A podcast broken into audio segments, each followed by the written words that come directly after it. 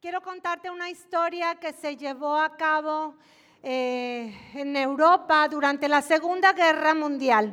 Sucedió en la ciudad de Varsovia, en Polonia. Y lo vi en una película.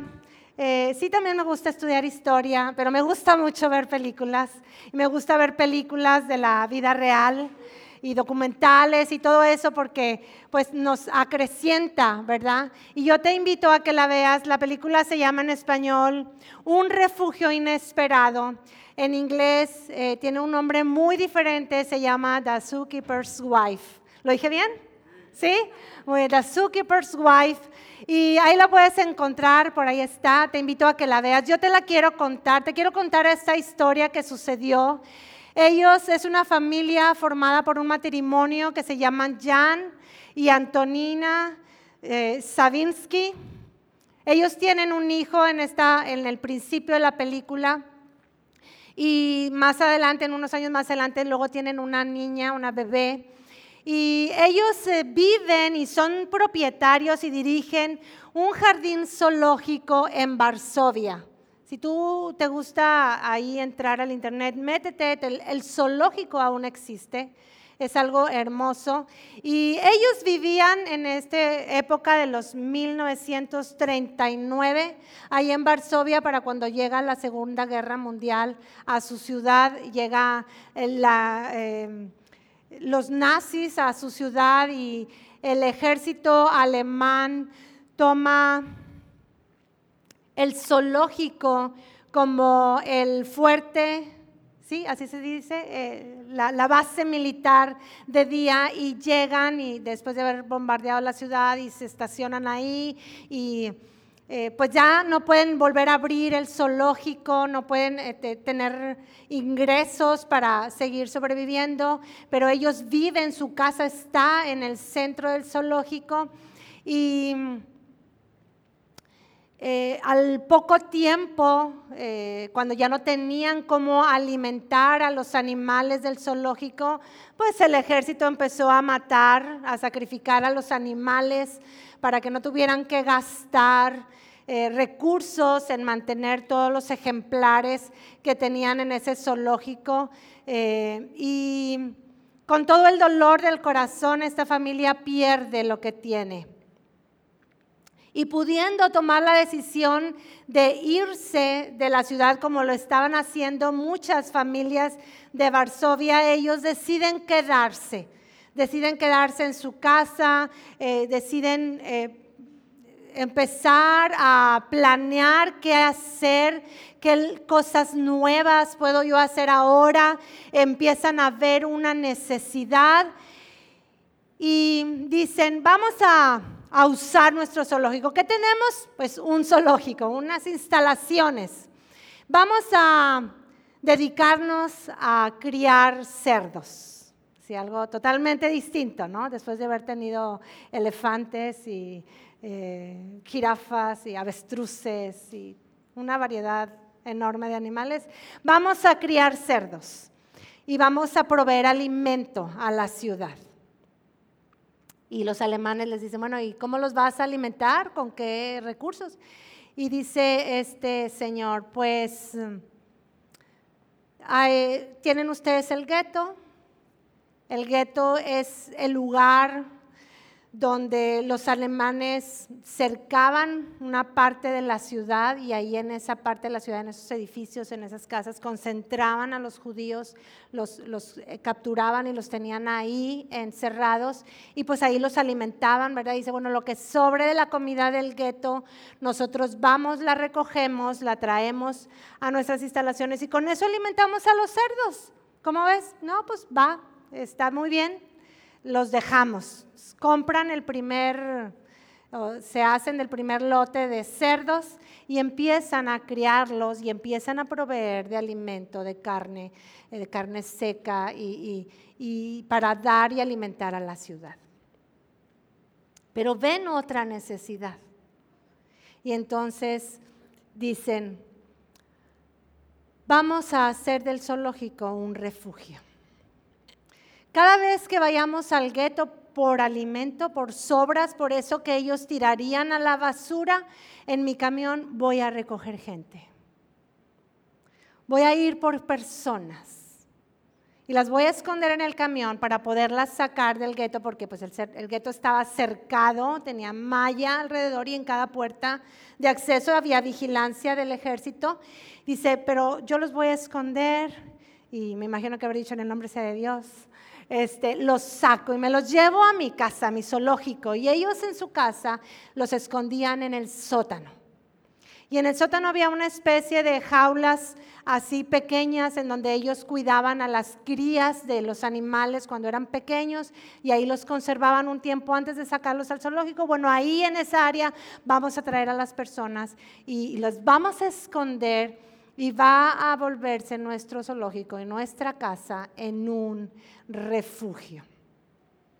Y pues se aventaron Se aventaron y fueron por eh, las sobras de la comida y capturaron a unos cuantos, no capturaron, rescataron a unos cuantos adolescentes en el primer viaje, cuatro o cinco adolescentes por ahí, y los metieron al camión y vaciaron las comidas arriba de ellos para que no los vieran y los sacan del gueto. El gueto era el lugar donde los tenían ahí ah, por un tiempo a los judíos y, vez tras vez eran llevados en trenes a los campos de concentración donde poco a poco iban eh, matando a esa generación de judíos que estaban, que eran, que habían nacido ahí en Polonia, ahí en la ciudad de Varsovia.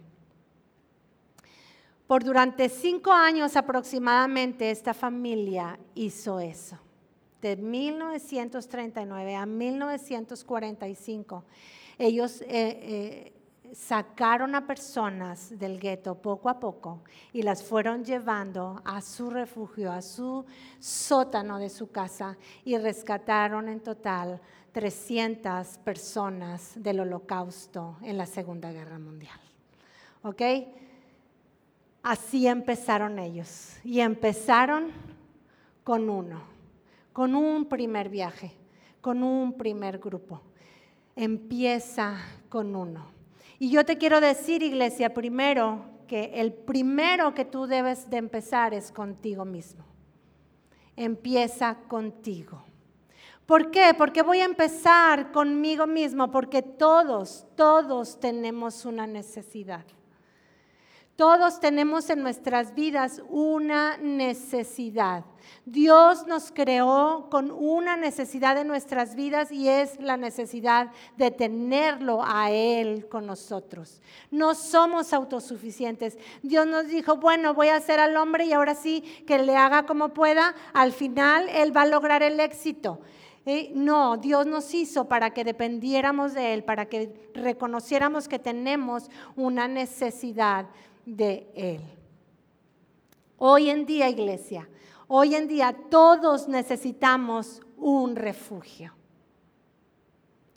Todos en nuestras vidas tenemos la necesidad de tener un lugar seguro, ¿cierto? Todos tenemos la necesidad de tener un lugar que nos dé confianza, que podamos llegar y decir, aquí estoy seguro, aquí no va a pasar nada, aquí voy a poder dormir. Todos necesitamos un refugio, un lugar seguro. Y sabes una cosa, Dios nos dio ese lugar seguro.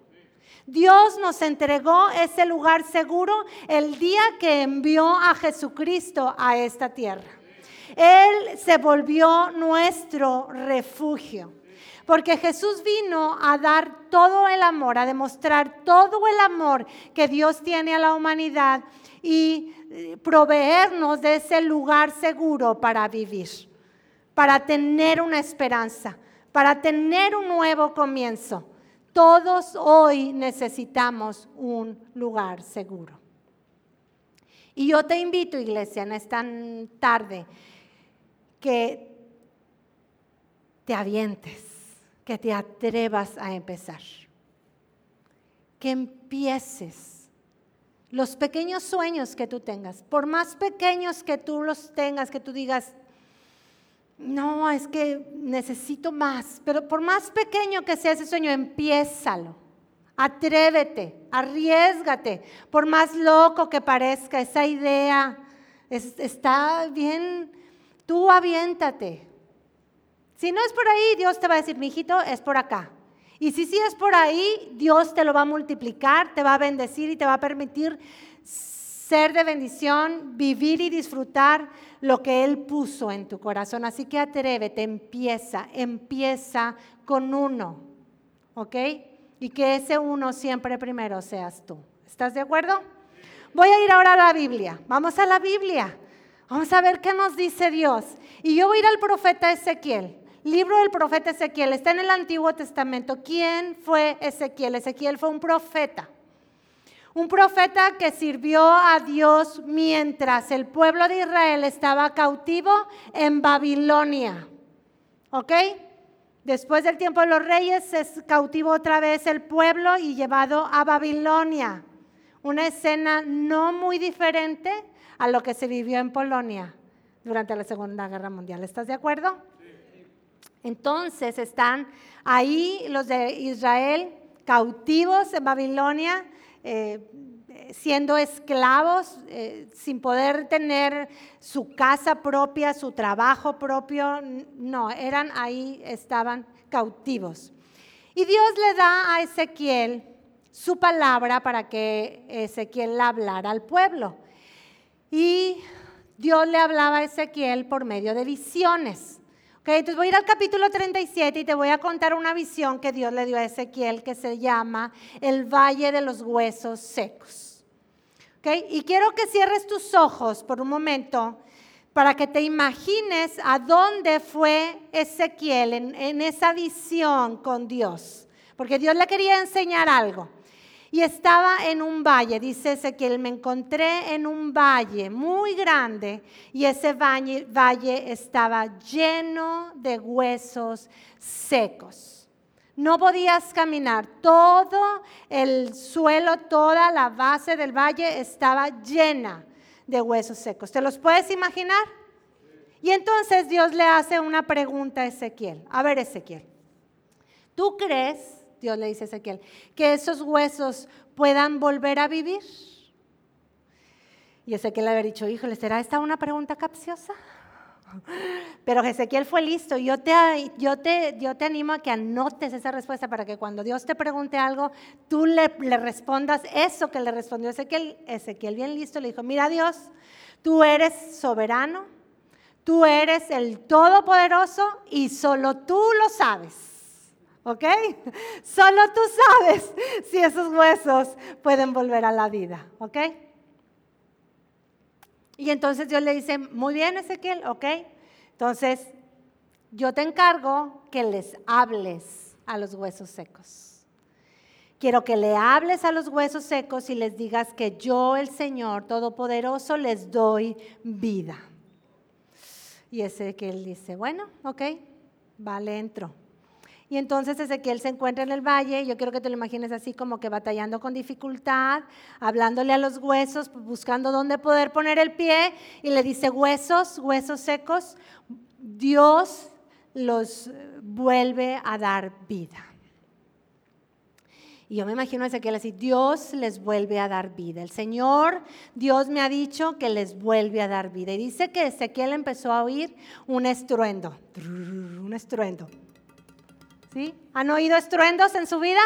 Sí, y empezó a decir, ¿qué es eso? Y entonces empieza a voltear a ver y es que los huesos se empiezan a mover y hueso con hueso se oye muy fuerte y es que estaban por ahí la tibia buscando a su peroné y luego a la rótula y luego al fémur y a todos los huesos que hay en el esqueleto, solo esos estudié.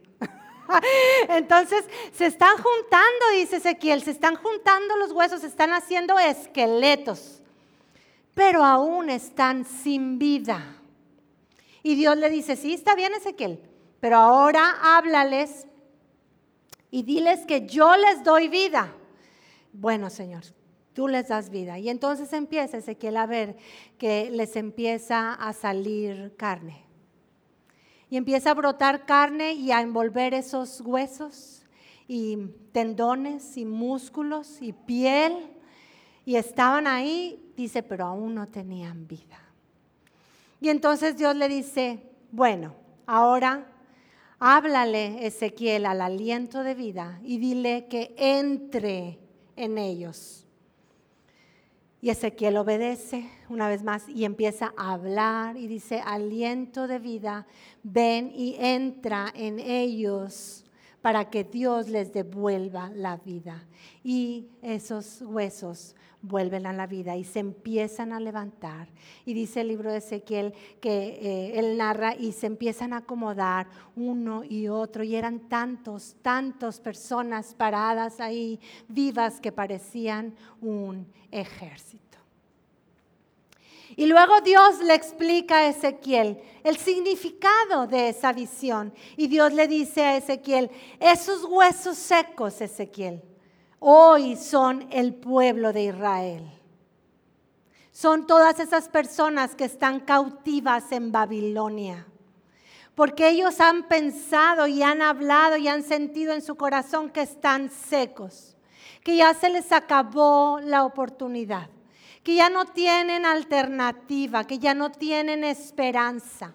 Se sienten derrotados, se sienten perdidos.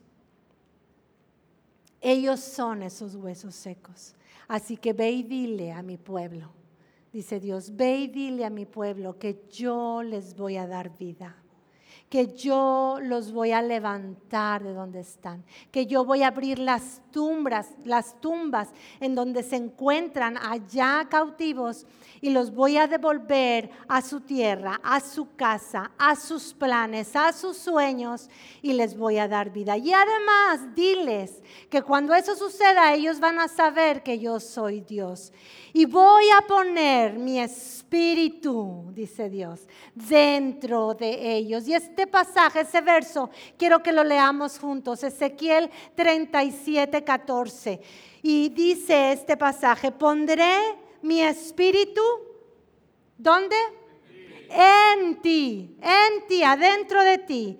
Volverás a vivir y regresarás a tu propia tierra. Entonces sabrás que yo, el Señor, he hablado y yo he cumplido mi palabra. Sí, el Señor ha hablado. Esta palabra Dios se la dio a las personas que vivieron 600 años antes de que Jesús naciera. 600 años antes de que Jesús naciera, esas personas que vivían en esa generación recibieron esa palabra de parte de Dios. Y el día que Jesús nació, esa palabra se cumplió para ellos porque Jesús nació y vino a demostrar todo el amor, ese amor que no podemos imaginar, pero sí podemos experimentar y lo derramó en Jesús mientras vivió en esta tierra y cuando fue a morir a la cruz. Mira iglesia, en toda la humanidad, en todas las generaciones, en cada generación que ha vivido a lo largo de la historia, las personas han necesitado un refugio.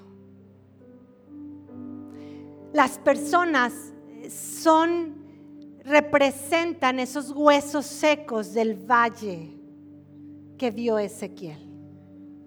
Porque todas las personas pasamos por circunstancias en nuestras vidas que un día nos hacen sentirnos secos y nos hacen sentirnos derrotados a lo largo de la historia, en cada generación, esos huesos secos representan la vida de las personas cuando se sienten vacías y secas.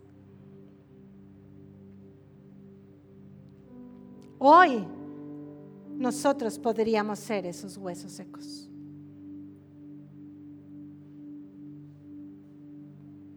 Yo no sé si tú hoy te sientas derrotado. Yo no sé si hoy haya alguien en esta generación que se sienta así. Pero sabes una cosa, tenemos palabras de vida. Aquí tenemos la palabra de vida que Dios habló a lo largo de toda la historia para ti y para mí hoy. ¿Ok? Y tú y yo podemos hablar estas palabras de vida. Tú y yo tenemos que ser como Ezequiel. Sí, Señor, va, hablo palabras de vida a, que, a lo que me esté sucediendo. A lo mejor tú eres el que necesitas esas palabras de vida. Atrévete a hablarlas. Empieza con uno. Habla palabras de vida. Aquí las tenemos.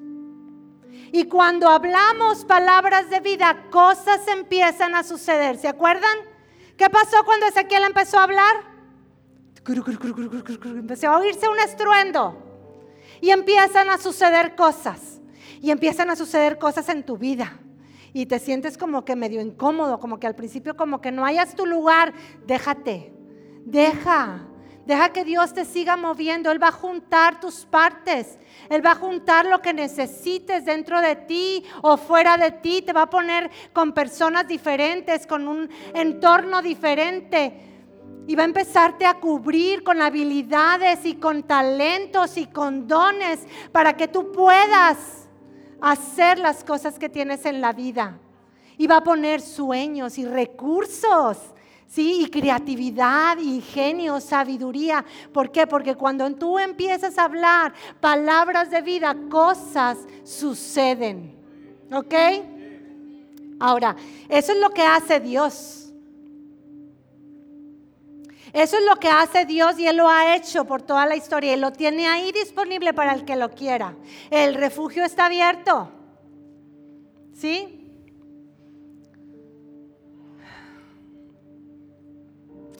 De cualquier lugar en donde tú te encuentres, de cualquier lugar donde estemos, Dios va a ir por nosotros. Dios va a ir a ese lugar donde te encuentras y va a llamarte por tu nombre y te va a hablar y te va a decir, vente, te quiero llevar a mi refugio. De cualquier lugar que tú estés.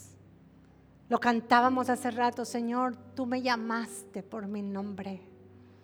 Y donde tú estás, ese es mi lugar, decíamos en la canción.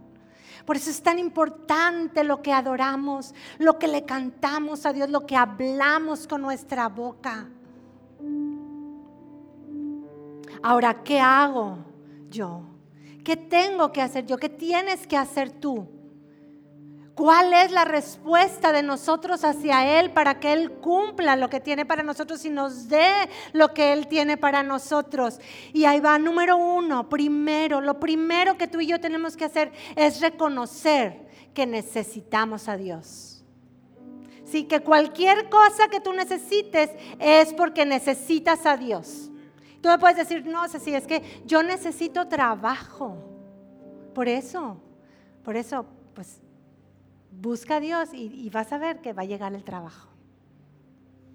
Porque Dios es el proveedor de todas las cosas. Y porque su palabra dice, yo hasta los que no me conocen voy a usar para, para bendecirte a ti que eres mi hijo. Entonces necesitas a Dios. Tú me puedes decir, no, si yo necesito salud, por eso, pero Dios murió en la cruz, Jesús murió en la cruz por nuestras enfermedades. Y la Biblia dice que su palabra es medicina, así que necesitas a Dios. Necesitas estas palabras de vida. Y me puedes decir, no, Ceci, es que yo necesito que regrese mi hijo que se fue de la casa. Yo te voy a decir, necesitas a Dios porque Dios te va a enseñar a ser la mejor madre o el mejor padre para ese hijo que se fue buscando algo que no encontró. Y cuando tú tengas a Dios vas a tenerle que ofrecer a Él lo que necesita tu hijo, que es que necesita a Dios. Entonces reconoce que necesitas a Dios. Segundo, encuentra tu lugar seguro, tu refugio en Dios. Date cuenta que Dios es nuestro refugio. Él, su persona, su presencia, su palabra, sus promesas, ese es nuestro refugio hoy. Es el refugio para ti y el refugio para mí. En la escritura, en muchos pasajes, la Biblia describe a Dios como el refugio. Que no dice, el Señor es mi torre fuerte, mi alto refugio, mi escondedero fiel. En otras palabras, dice Dios, eh, no hay lugar más seguro que estar bajo el abrigo del Altísimo y morar bajo la sombra del Omnipotente. Ese es nuestro refugio, iglesia. Tú y yo necesitamos ir a ese lugar seguro, a ese lugar seguro donde yo pueda encontrar confianza, donde pueda encontrar eh, esperanza para el futuro. Ese es Jesús, donde yo pueda encontrar un nuevo comienzo. Si quiero echar todo lo que había vivido en el pasado a la basura y quiero un nuevo comienzo, Él es tu refugio. Ve a Dios como tu refugio. Y número tres, déjate equipar por Dios. Mira, una vez que tú reconoces que necesitas a Dios y que tú llegas a su presencia y llegas a donde Él está y empiezas a escuchar sus palabras y empiezas a hablar sus palabras, cosas empiezan a suceder, ¿verdad? Déjate equipar.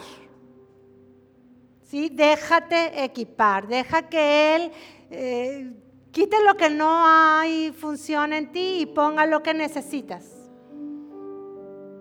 Que Él haga lo que quiera con ese esqueleto nuestro, pero que lo llene de vida, de músculos, de carne, de, de habilidades, de deseo de trabajar, de ánimo, de entusiasmo Déjate equipar por Dios y Dios va a empezar a llenarte de, su amor. Déjate querer por Dios, iglesia. Déjate querer. No eres autosuficiente, no somos autosuficientes.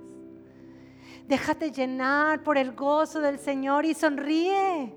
Sonríe, ríete. Déjate llenar por la paz de Dios y descansa, iglesia. Déjate llenar por control, por dominio propio, por sabiduría, por todo lo bueno que Él tiene para ti. Empieza con uno y empieza contigo primero. Y una vez que tú ya llegaste a ese refugio, una vez que tú ya cobraste vida, esperanza, una vez que tú ya tienes un nuevo rumbo, atrévete y empieza a compartir eso con una persona más. Atrévete y ve y habla palabras de vida a alguien que se siente derrotado.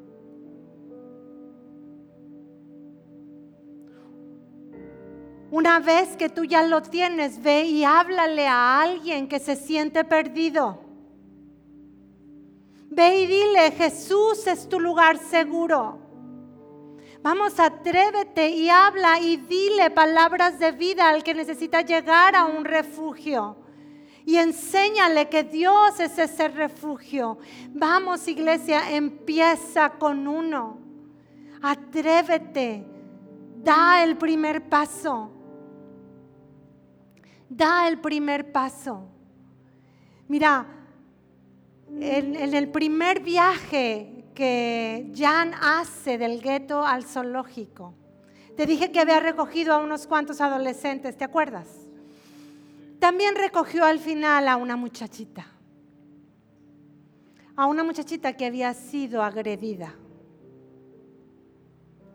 Y andaba dando tumbos la niña y no podía caminar bien. Y él la vio y vio una necesidad en esa niña. Y él se quitó el abrigo, se lo puso encima, la metió a la fuerza a la camioneta y la escondió en el piso de la camioneta bajo los pies de su hijo para llevarla al refugio. Esa niña necesitaba llegar a un lugar seguro. ¿Ella sabía dónde iba? No, ¿verdad que no? Pero se dejó llevar.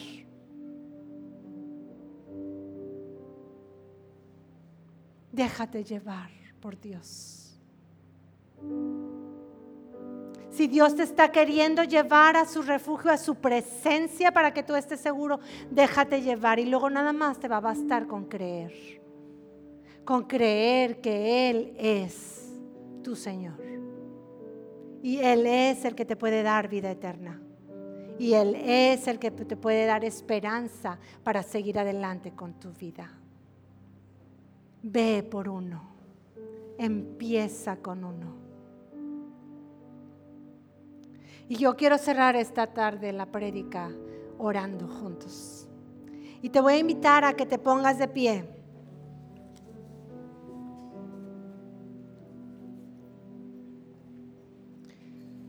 Y te voy a invitar a que cierres tus ojos.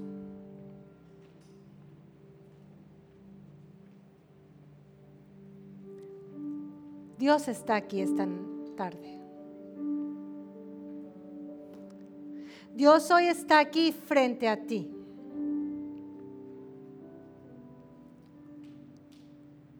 Todos tenemos nuestros ojos cerrados en esta hora. Porque este es un momento personal contigo frente a Dios. Uno a uno.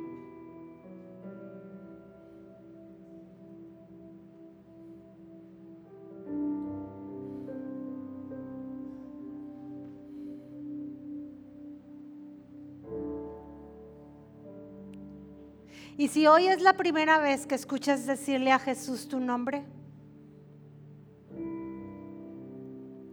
si estás escuchando que Él te está llamando por tu nombre, porque quiere llevarte a un lugar seguro, yo te invito a que le respondas. Yo te invito a que lo dejes llevarte con Él. Te va a llevar a un lugar seguro para que mañana puedas emprender tu vida con paz, con propósito, con gozo y alegría. Y si tú hoy quieres responderle a Jesús, dile, aquí estoy Señor, aquí estoy delante de ti